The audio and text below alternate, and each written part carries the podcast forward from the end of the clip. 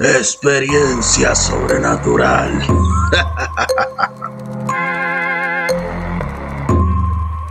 Saludos, bienvenidos a su programa Experiencia Sobrenatural.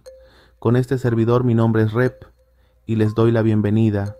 En el día de hoy, mañana, tarde o noche en la que me escuchan, les traigo un relato, el cual dice así, Hola mi nombre es Javi y este es una leyenda de mi ciudad. Hace muchos años, en un pueblo remoto de Nuevo México, en los años 80, vivía un hombre llamado Tomás. En su familia existía una antigua maldición que se remontaba a generaciones atrás. Durante la luna llena, un miembro de la familia se transformaría en un animal.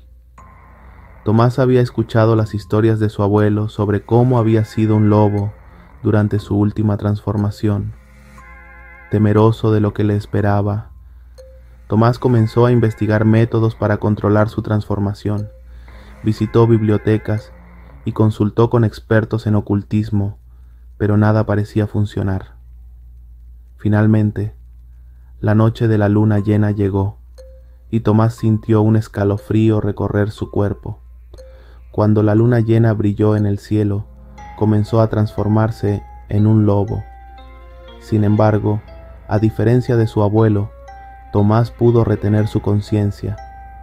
Descubrió que podía controlar su transformación. Sin embargo, en una madrugada mientras se alimentaba de animales que habitan en los montes, se cruzó con tres cazadores, los cuales persiguieron a Tomás un buen rato, hasta que fue acorralado por ellos Tomás le explicó la situación y que solo se alimentaba de animales y que no le hacía daño a ningún humano. Los cazadores entendieron y lo dejaron ir, con la promesa de que si ocurría algún suceso con una persona el transformado, lo iban a perseguir y lo cazarían y Tomás aceptó. Con el tiempo, Tomás aprendió a cambiar a voluntad entre hombre y lobo. Esta habilidad se convirtió en una bendición para su pueblo ya que utilizaba su forma de lobo para protegerlos de los peligros del bosque durante la noche. Se convirtió en una especie de guardián y su historia se convirtió en una leyenda local.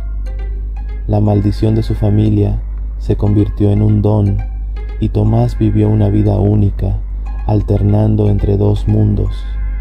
Su historia se transmitió de generación en generación, recordando que a veces las maldiciones pueden convertirse en bendiciones dependiendo de cómo las enfrentemos.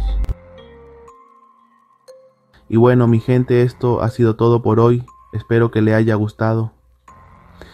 Recuerden que si tienen una historia o relato sobrenatural, me lo pueden enviar al correo, el cual es experiencia sobrenatural 0 gmail.com y en nuestras redes sociales como Facebook, Instagram o TikTok. No se olviden escucharnos en todas las plataformas digitales. Hasta la próxima y que Dios me los bendiga a todos.